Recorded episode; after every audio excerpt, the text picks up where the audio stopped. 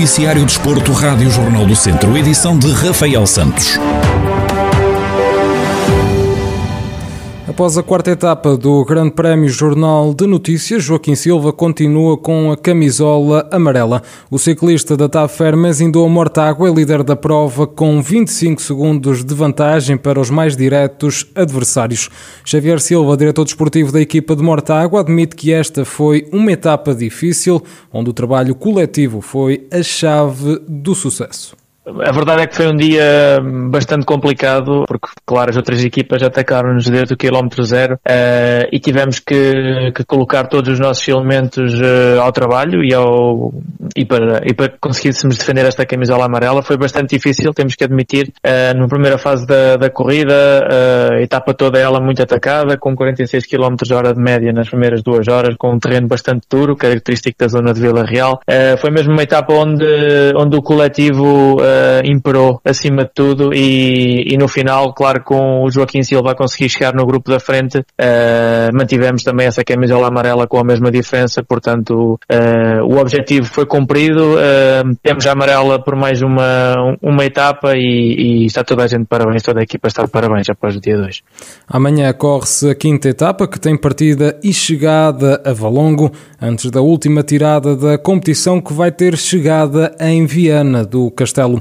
Xavier Silva assume que tem pela frente duas finais para conseguir vencer o Grande Prémio Jornal de Notícias. Sabíamos que hum, após a cronoescalada teríamos exatamente três finais pela frente. Uma delas está, está passada, o dia 2 está passado, foi um dia muito sofrido, mas está passado e amanhã uma etapa ligeiramente mais curta, uh, mas num terreno mais difícil ainda de controlar e mais propício ao ataque. Sabemos que vamos ser atacados por parte da concorrência, mas, uh, mas também estamos cá para fazer a nossa parte e é, que é defender a camisola amarela e levá-la até ao fim. Portanto, amanhã estamos, estamos novamente na luta e o objetivo, claro, é, é manter a camisola amarela no corpo de Joaquim Silva. A quinta etapa que vai ser corrida este sábado tem partida e chegada em Valongo num percurso com um total de 132 km. Joaquim Silva da Tafermes Indou Mortágua segue líder com 25 segundos de vantagem. A seleção portuguesa de futsal está a poucos dias de terminar o estágio que está a realizar em Viseu, de modo a preparar o Mundial da Lituânia que arranca a 12 de setembro. Antes do fim da segunda semana em terras de Viriato, a equipa das Quinas ainda joga esta sexta-feira pelas 8 da noite e no próximo domingo às 7 da tarde, frente ao Paraguai. Em declarações à Federação Portuguesa de Futebol, Ricardinho, capitão da seleção portuguesa de futsal, admite que tem evoluído ao longo deste estágio. Que hum, desde que começamos e, e traçamos os nossos objetivos a nível de treino, a nível de preparação para o foco final que é, que é o Mundial, acho que temos feito uma evolução muito boa, é, crescendo de treino para treino e de jogo para jogo, graças a Deus sem grandes uh, sustos de lesões nem nada disso, que é muito importante. E, e agora estamos na última etapa já de, de preparação, né, com estes dois jogos com o Paraguai, e acho que já vamos conseguir extrair um bocadinho mais daquilo que, que foi complementado todo, de todo o estágio até agora. Em jeito de antevisão ao Mundial da Lituânia, Ricardinho aponta às medalhas depois do quarto lugar no Campeonato do Mundo da Colômbia em 2016. É verdade que, que foram marcas muito bonitas, o ter sido o melhor marcador do último Mundial, mas ficou-me amargo não termos conseguido fazer uh, uh, cumprir um dos nossos objetivos que era a medalha, não é? É, tivemos próximos, mas, mas nós, Portugal, não podemos só ficar próximos. E agora temos outra oportunidade. Eu acho que é isso que é o bom do desporto, né? que tem sempre uma nova oportunidade para, para fazer algo novo, fazer algo diferente e nós queremos tentar fazer isso. Portugal mede forças com o Paraguai esta sexta-feira, pelas 8 da noite, no pavilhão Cidade de Viseu. No próximo domingo, as duas seleções voltam a jogar, mas desta vez às 7 da tarde. Pauleta, por ter testado positivo à Covid-19, é baixa para estes dois encontros, à semelhança de Tiago Brito, que, por ser contacto de risco, se encontra em isolamento profilático. O atleta de Castro Daire, Marco Menezes, bateu o recorde nacional nos 100 metros mariposa S11 nos Jogos Paralímpicos de Tóquio.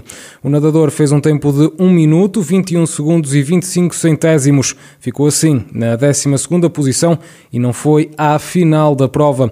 O nadador de Castro Daire, que se estreou em Jogos Paralímpicos, nadou quatro provas no Centro Aquático de Tóquio e terminou a competição com dois diplomas e dois recordes nacionais. Já no Estádio Nacional de Tóquio, o atleta da Casa do Povo de Mangualde foi 11 nos 1500 metros T20, com um tempo de 4 minutos, 5 segundos e 10 centésimos. Cristiano Pereira diz que foi abaixo na final da competição, acrescentando que não conseguiu acompanhar o grupo e que quando acordou já foi tarde demais e por isso deitou tudo a perder.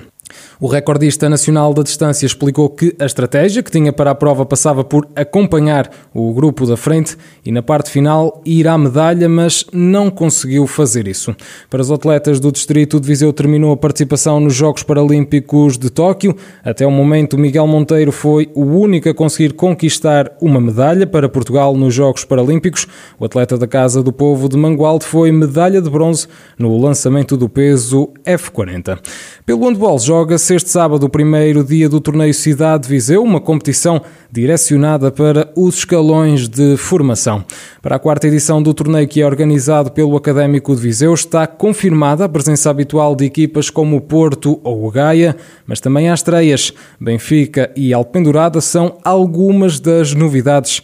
Rafael Ribeiro, responsável pela organização do torneio Cidade de Viseu, admite que estão satisfeitos com o número de clubes participantes, apesar dos moldes em que este ano vai ser jogado tendo em conta o, o, contexto e a situação atual, estamos razoavelmente agradados com aquilo que está a fluência. Temos alguns clubes que já são clientes assíduos, sabem que são bem tratados cá, gostam, apesar de ser um, um torneio com um contexto muito diferente, que é só de um dia, ao contrário do, das edições anteriores que eram, que eram três dias. E depois temos algumas estreias, obviamente, que muito nos, muito nos satisfaz, porque porque é muita malta que está há muito tempo sem jogar e, e a promessa de fazerem 3, 4 jogos num dia, só num dia, acho que acaba por, um, por ser um dos motivos de maior atração, de, um dos atrativos no, no, do, dos clubes virem cá. Portanto, estamos satisfeitos, obviamente não é a situação ideal, gostávamos de fazer noutros moldes, mas para aquilo que é a situação atual, foi o que conseguimos arranjar e estamos satisfeitos com isto. Rafael Ribeiro salienta que esta é uma prova de confiança das equipas participantes, dadas as circunstâncias em que vivemos devido à pandemia da Covid-19. Vamos ser o primeiro torneio uh, a nível nacional, assim com alguma dimensão, a realizar-se em pós, entre aspas, pandemia. Portanto, também vai ser uma prova de fogo para nós e, e, então, e temos que, e temos que, hum, pronto, ter algumas cautelas, mais que aquelas que são normalmente necessárias e estamos satisfeitos porque é uma prova de confiança, obviamente. Uh, se as coisas não correm bem, provavelmente as equipas lá não voltam e, portanto, temos que ter o máximo de cuidado e estamos preparados para isso. E os clubes também têm, vêm com essas salvaguardas e vêm com, essas, com essa noção da responsabilidade que cada clube e cada atleta tem que ter. O torneio de handball Cidade Viseu joga-se este sábado, 4 de setembro, e depois, passado uma semana, no dia 11, Porto, Benfica, Sporting e Alpendurada são apenas quatro das equipas que já estão confirmadas para a quarta edição do torneio.